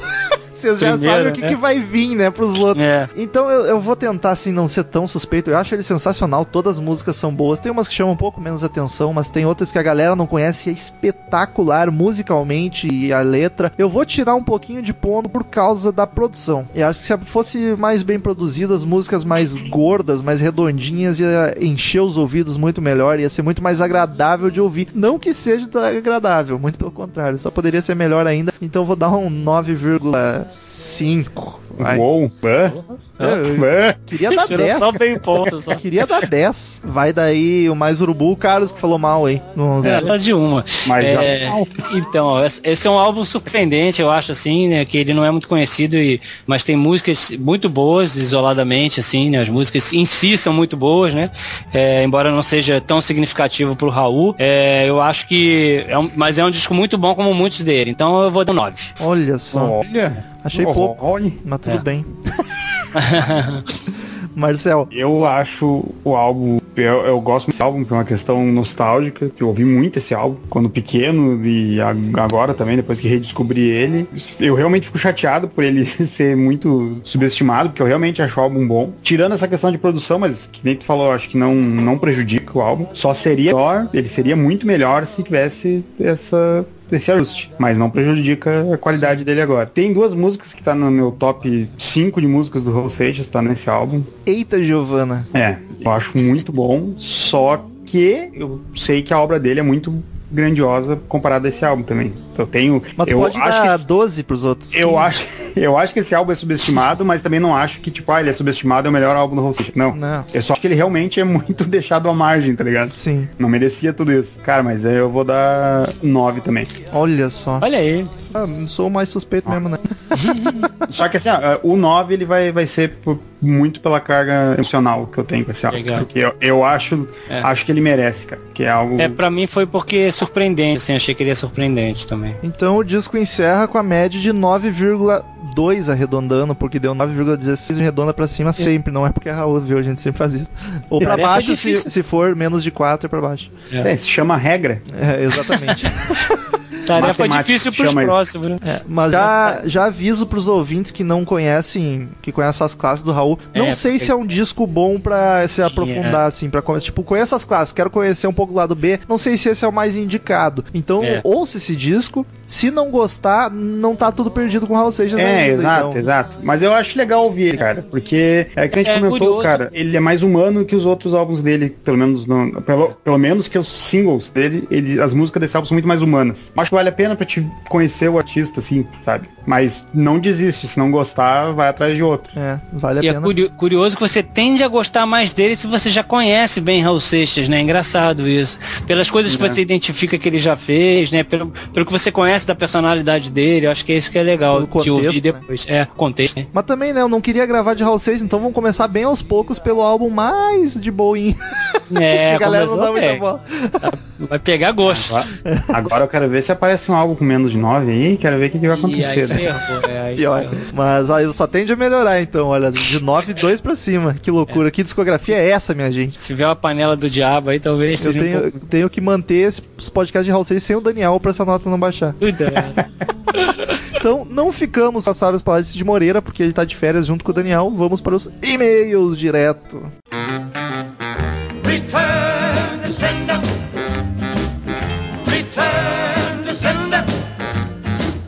I gave a letter to the postman. He put it in his sack. Então, queridos ouvintes, quem quiser mandar e-mail pra gente, que ligue em contato no canto superior direito do site ou mande e-mail direto pra crazymetalmind, arroba crazymetalmind.com, que a gente lê no ar no próximo episódio. Curta a fanpage no Facebook, facebook.com.br crazymetalmind. Siga-nos no Twitter, arroba crazymetalmind, arroba ezerhard, arroba metalromulo, arroba marcel suspeito e arroba paradisney. E temos aqui, depois voltando das férias, Daniel, está aqui pra ler e-mails, que saudade, não Eu- gravou esse episódio. Eu voltei, chutei o gordo do Marcel daqui. E o Carlos também. E o Carlos não, porque já tá no Rio de Janeiro. É só des- desconectar o Skype que ele se fode. Brincadeira, Marcel, te amo. Tava com saudade de ler e-mails, Daniel. Ah, cara, demais. Eu adoro ver esse feedback dos nossos deliciosos ouvintes. Falando em deliciosos ouvintes, estamos hoje gravando a leitura de e-mails, bebendo a cerveja enviada por um ouvinte, olha só, Leandro Camargo. Que, que delícias, hein? Ele aceitou o desafio da cachaça regional, mas não quis mandar a cachaça. Mandou uma cerveja, Cerveja. regional. e, e olha, no, no- no calor que tá, é a melhor opção. é né, até velho? melhor, exatamente. Cerveja Pedra Grande, muito boa. Ele mandou Veio uma Weiss, uma Pale Ale e uma Pilsen. exatamente uma cervejaria de Atibaia, São Paulo, né? É, Isso aí. é isso aí, do litoral de São Paulo. Bah, tri boa, gostei mais da. Qual foi a última que a gente tomou? A última foi a Pale Ale. Melhor. Isso. Curti a full. É a mais amarguinha delas. É, então, muito obrigado, Leandro Camargo. Já fica recomendada aí a cerveja Pedra Grande de Atibaia, foi aprovada. Seu Eu, CMM eu- de. eu já tomei melhores, mas se eles quiserem mandar as outras três que eu vi que tem no catálogo deles pra eu ter certeza, eu posso até mudar de ideia. Que trouxa, tá ligado? Eu vou falar, a gente também já ouviu podcasts melhores. Ah, não há dúvida disso. Então tá todo mundo certo, ó. Empatamos. Então vai daí, Daniel, primeiro meio da semana. Da Loon Avles. Avles. Não entendi esse nome. É um esse nickname. Será que é de verdade essa pessoa? Eu acho que sim. Sim, porque ela deu um nome, inclusive. Fala, galera do CMM. Me chamo Karina, tenho 22 anos, moro na cidade de Ubatuba, São Paulo. Que também é no litoral, né? Não faço ideia. E meio rasgação de seda. Olha que bonito. Primeiro, ela, primeiro fica tenso. Confesso que faz um tempo que me seguro em querer mandar um feedback pra vocês. Porém, tomei coragem e aí está. Espero que leiam. Leremos e não se segure. Solta tudo. Já faz um tempo que acompanho o podcast dos senhores, mas no entanto admito que não era um dos que mais me agradam. Agradavam, no caso, né? Como uma consumidora fervorosa da maravilhosa mídia rádio na internet, sou ouvinte fiel de diversos podcasts. Então acabava que somente ouvia o CMM quando o assunto me agradava de alguma forma. Até ouvia programas antigos como o meio de suprir falta do que ouvir. Não sei se era a risada esganiçada do Rômulo ou as piadas corriqueiras com religião. Será que não eu sei. que começar a rir de novo? Só- Por favor.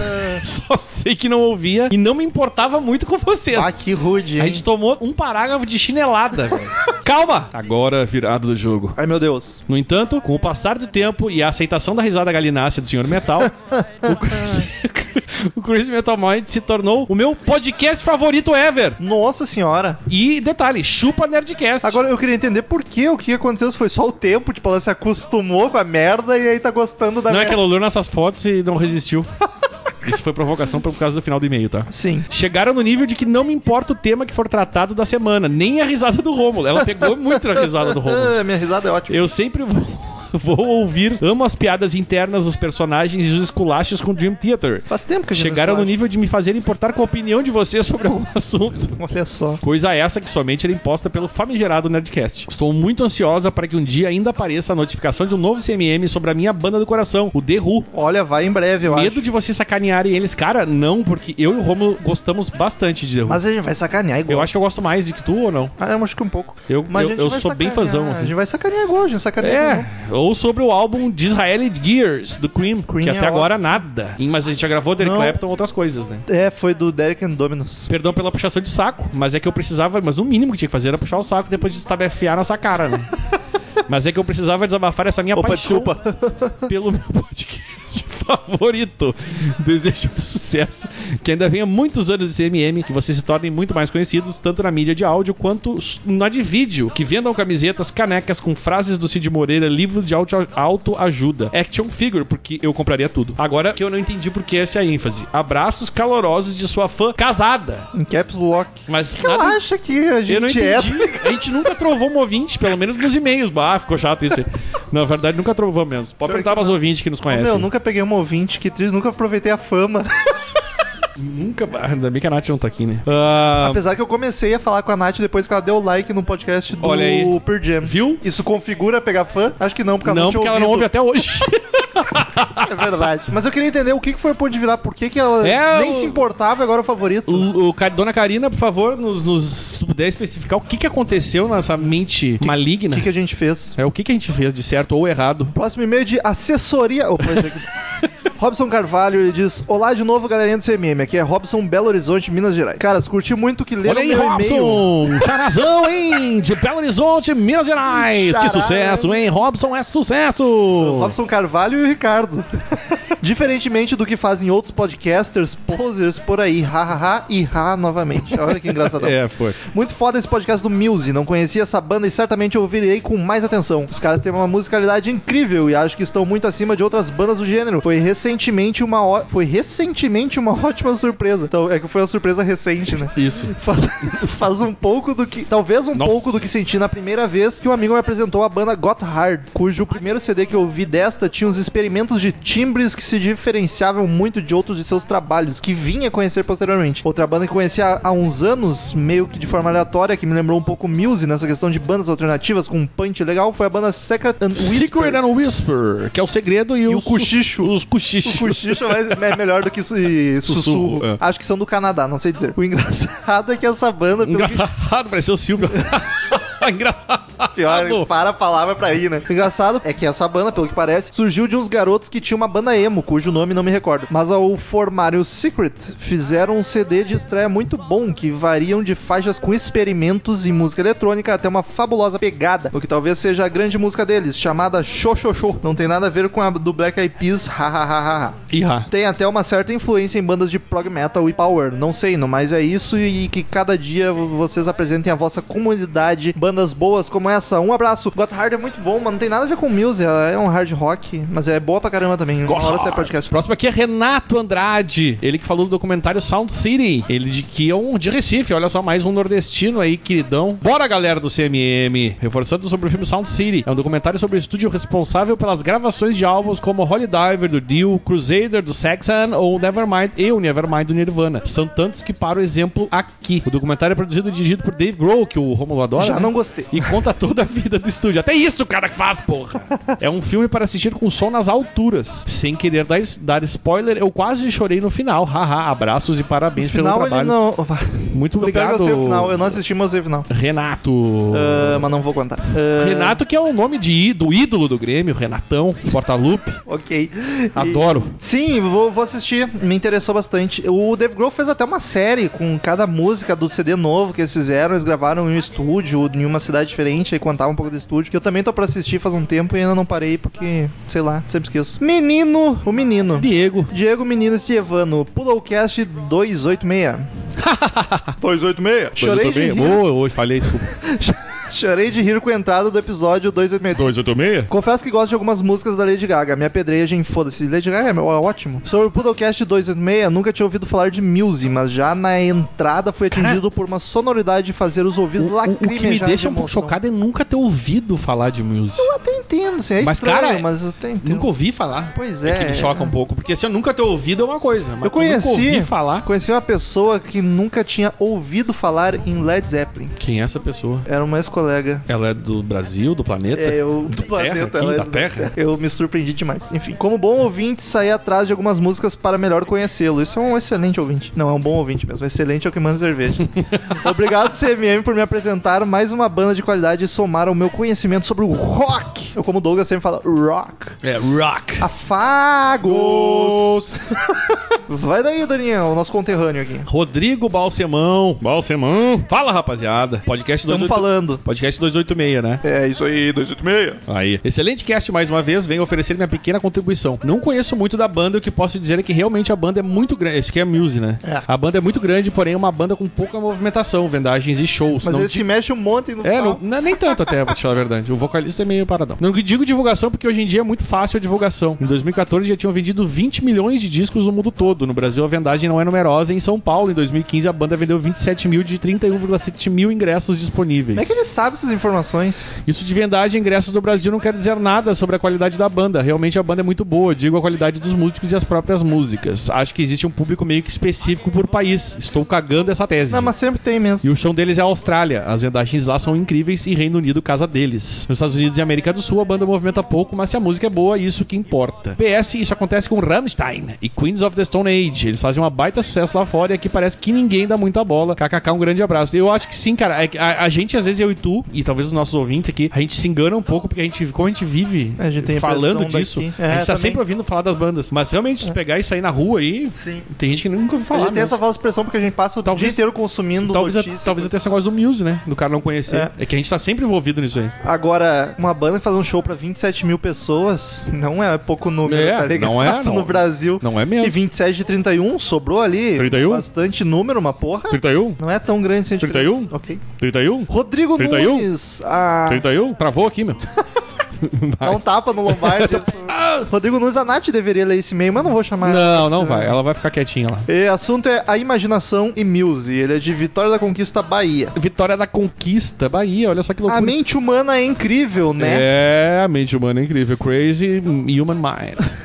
Estava esses... Amazing Human Mind. Olha aí, ó. Estava esses dias no grupo do WhatsApp, olhando as fotos dos queridos amigos e tive alguns choques. Tira o dedo da tomada. Desde a primeira vez que eu ouvi o Cara de CMM, tio isso. cara. idealizei como seriam os podcasters. Toda e qualquer coisa dita foi apenas um pré-julgamento em relação à voz que eu ouvi. Eu imaginava que Romulo fosse gordo. Deixa eu fazer as, os parênteses. O Romulo não é gordo. Ele, assim como eu, nós Sobrepeso. temos sobrepeso. Sobrepeso, Tá? exatamente. Passamos um pouquinho do, do que devia, né? do Não, não, tá bom. É sobrepeso, tá ótimo. Inclusive, eu li uma reportagem essa semana que as pessoas de sobrepeso vivem mais do que as. Em relação, eu tô falando do, do, do, do índice, esse que existe mesmo, esse do IM, IMC, coisa assim. O, as pessoas de sobrepeso vivem mais que esse de peso normal. Olha. Por isso que eles estão desconsiderando esse negócio de IMC, que não serve pra porra nenhuma, aí. Então, Tamo bem, Romulo, a gente tá bem. Traz mais uma cerveja. Eu vou trazer agora, né, porque a minha E- acabou. Mas, cara, o cara não, não dava bola porque a gente falava nos podcasts sobre nossa aparência, coisa. Porque se eu, se eu fosse gordo, gordo, gordo de fato, eu não estaria zoando o Marcel de gordo toda hora. A não ser que o Marcel fosse muito, muito gordo. O que não é, ele é um gordo. Não, é um gordo. E bem fofo, por. Querido. O Daniel, jovial e garanhão. Aí eu quero dizer. O garanhão eu, eu entendo porque a gente fazia uma propaganda com a Eu não sou histórias. jovem, mas sou jovial. tá? Jovial é diferente de jovem. E garanhão, eu, eu, eu, eu não posso, porque agora eu sou um pai de família. Agora, né? Mas eu, eu agora não sou o garanhão, passei de garanhão a reprodutor. entendeu? Agora eu sou apenas aquela matriz reprodutora, sabe? Que tem nos bois, assim. Exato. É o touro, aquilo ali que eu sou. O Carlos, um franzino e raquítico. acertou. É, Primeira vez acertou alguém. É isso aí, é isso aí mesmo. Eu não vi ao vivo ainda, mas testemunhas oculares É. dizem que é isso aí mesmo. O Calciolari, que eu não sei porque que ele citou, porque gravou dois episódios, um Porque ele deve gostar do calção Ou é por estar no grupo do WhatsApp, que foi a- onde ele pesquisou. Um moreno alto gordo. Ele- Eu não sei nem como é que ele é. gordo. Como é que ele é? Sei lá, nunca viu o Casolari. Eu né? nunca vi também. O Murilo, um cara tímido, meio Ele é emo. tímido e, e só não é emo porque falta de cabelo. Ele é estranho, porque ele, ele é tímido e não é ao mesmo tempo. Não, ele é Ele é tímido. peculiar. Ele, ele peculiar, eu acho uma palavra que se encaixa melhor do que tímido, na verdade. Entre outros, fiquei em choque durante meus stalks que o pessoal do Troco Disco eram diferentes do que imaginava. Essa foi a melhor parte agora. O Henrique mesmo, com aquele sotaque, imaginava um malandrão que não estaria acima do peso. Henrique Gordinho, hein? Eu, eu acho legal que o, o Henrique, diferente da gente que não tem mesmo estereótipo, o Henrique e o João são o mesmo biotipo. Não, eles. Os Não, é. dois carinha meio hipster o- a- acima o- do peso. O pior não é nem o seu biotipo. Eles, eles vão no mesmo lugar pra fazer o cabelo e a barba, né? Só um é loiro e outro moreno. Exato, é a loira e a morena do Tchan. Da Nath não criei um físico porque no início fiquei confuso com quem era a namorada do Romo. eu não sabia se minha namorada era a Nath ou o Daniel. Ou aquelas outras todas que, que falaram já nos podcasts, né? Mas daí não era de ficar confuso porque elas também eram minhas namoradas. É, mas no- tu imagina o cara ouve um com a Nath, daqui a pouco ele ouve um do passado e pum, tá ali a. É verdade. né? E depois ouve o tá ali a outra. Tipo, aí. No mais é isso, aquele abraço e Muse é bom mesmo. O Daniel Ribeiro mandou aqui que eu achei que era spam quando eu li, quando chegou o e-mail, que é bem filha da puta mesmo. Ele botou aqui: aumente seu pênis em até 20 centímetros. Em até 20, Mas aí, pouca se eu, coisa, né? mas se eu aumentar 20, eu vou ficar com 40. Porra, aí fica foda, hein? Fa- Essa tô- piada eu vi de longe chegando. É, ga- garanhão, né, cara? Sabe como é que é? Vi de 40 centímetros de distância chegando essa piada. Não, isso aí é meu pênis que tá encostando em ti. Ui. Favor ler no ritmo da música do Rock in Rio. Oi, oi, oi, Rômulo Metal. Se ele colaborasse com a letra, é mais ficou fácil horrível dentro do a, ritmo, né? A métrica. A métrica ficou uma merda. Olá, diletos. É com regozijo que venho enviar con- congratulações pelo belo episódio do Muse. Muito obrigado. Eu nunca tinha ouvido esse conjunto musical e achei deveras supimpa. Interessante a comparação com o Queen, pois provavelmente se a rainha ainda existisse com o Frederico e não com o maquiadinho que tá hoje, faria um som semelhante ao da banda desse referido episódio. Me chamou a atenção o Murilo Armageddon, Don't, don't Wanna Close My A Eyes. vinheta de 500 anos atrás. Que estava sob efeito de estimulantes. Nunca tinha o visto tão animado. Isso aí é o fator de ter o Daniel no estúdio e dar uma equilibrada. É, mas aí tu pensa o seguinte, cara. Ainda assim, a animação máxima dele é, é tipo eu e tu quando a gente tá muito deprimido gravando. É, é exato. tipo isso exato. também. A menos que ele esteja bebaço aí. Sim. Ninguém controla. É o diabo da Tasmania. Fica muito louco. Sem mais delongas, devo informar que na Capricho dessa semana veio um pôster do Anderson Leonardo e um disquete com o instalador da Hall pra quem quiser. No questionário fui perguntado sobre qual música que representa a minha vida. Respondi os ostras, uma, duas ou três, e gostaria de saber qual seria a sua resposta. Ah, uma, duas ou três é tão velho, amigo. Ouro de tolo. Uh, Sweet Child Mine. A coisa tá feia Não, cara, mesmo. só, né? Um grande abraço para todos. Daniel Ribeiro, fã de Creedence, cover de Beto Barbosa, cosplay do Digão, colecionador de pirocópteros e presidente do fã-clube do Vitor Fazano. Olha o Daniel está inspiradíssimo nesse Tá. meio, né? Não, faz uns três seguidos que ele tá loucaço. Tá loucaço. E é isso aí, cara. Tu Então. não respondeu a música. Ah, eu já falei, Sweet Child O'. Guilherme Cautiolari, ele diz: Yo, é o assunto. Fala povo, sou Guilherme Vinícius Calciolari, advogado, 28 anos, de Escorpião, de São Bernardo, er, São Bernardo do Campo, São Paulo, corintiano. Aí não precisa também avacalhar, né? O que falar sobre Muse? Nada útil. Então tá, acabou o e-mail. Isso aí, valeu. O instrumental da banda sempre me interessou e em geral gosto bastante. Pena que o vocal não me agrade. Acho afetado demais, quase como um ator ruim de musicais ou um participante chato de programas de calouro, enfeitando demais o que não teria necessidade. eu, eu quero dizer pro Cautiolari. Que não que- tem necessidade esses e-mail. Não, mas eu quero dizer pro Cautiolari que eu, a primeira impressão que eu tive do vocalista do Music quando eu vi no Rock in Rio foi exatamente essa, cara. Nada a ver. O vocal dele me incomodou um pouco. Ah, achei essa afetação, assim, eu acho que faz sentido, mas depois que tu conhece a banda, tu entende que a afetação tem, os, tem o. É o estilo, é o jeito, entendeu? Mas eu realmente, na primeira vez que eu ouvi, eu, eu tive essa. essa eh, me incomodou um pouco, sabe? Não gostei.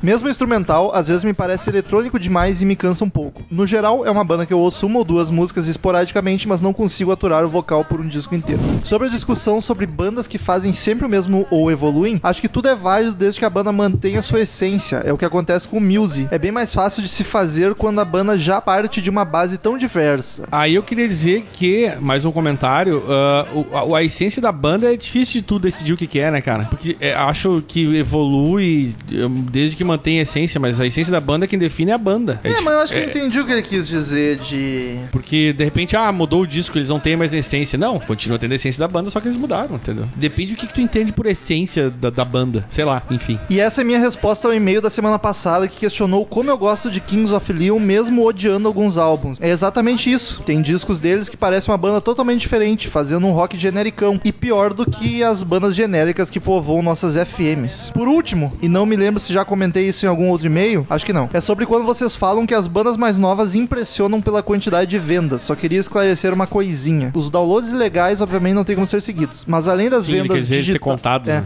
Mas além das vendas digitais, a RIA considera também os serviços de streaming nas vendas. Na verdade, a gente já fez, a gente já comentou isso aqui em algum álbum. A gente fez esse comentário que agora a contagem é por download, streaming. Mas e eu tenho uma dúvida sobre isso, depois eu vou fazer. Sim. Cada 150 audições por streaming correspondem a uma venda da faixa. A cada 1.500 audições correspondem a uma venda de álbum. Nisso se incluem os serviços como Spotify, iTunes, Amazon, Deezer, Google Play e YouTube. YouTube também, caralho. Isso começou nos anos 2010 e os quocientes para o cálculo foram atualizados em 2014 e 2016. Mas pelo menos a partir dessas datas já temos uma estimativa com base nos streams. Bom, acho que é só. Em breve volto a encher até. A minha dúvida, na verdade, ele respondeu aqui. É, não, Mas porque- eu acho estranho, assim, 1.500 audições de uma música, quanto uma venda de disco é estranho. Porque quando a gente fala em vendagem, a gente tá sempre falando do disco, Por a gente isso nunca que falou vendagem de é música. por isso que eu acho que o disco, na verdade, ele a gente fala quando tem, a gente até fala, né, cara, hit, o hit ficou em tal lugar porque vendeu tanto. É por, é por aí. Mas, Mas o os- single no caso, É, né? mas normalmente a gente fala das paradas, não de vendagens em si. É, quando a gente fala em ouro e, Que as e- paradas é tocar em rádio, Quando né? a gente Não fala é- em disco de ouro, Não, aí platina, sim, aí é é, é, verdade. aí é verdade. Mas assim, ó, ahn, é, é estranho mesmo, mas é que por isso que eu digo, a, a, a ideia de álbum hoje em dia é muito difícil de fazer. Porque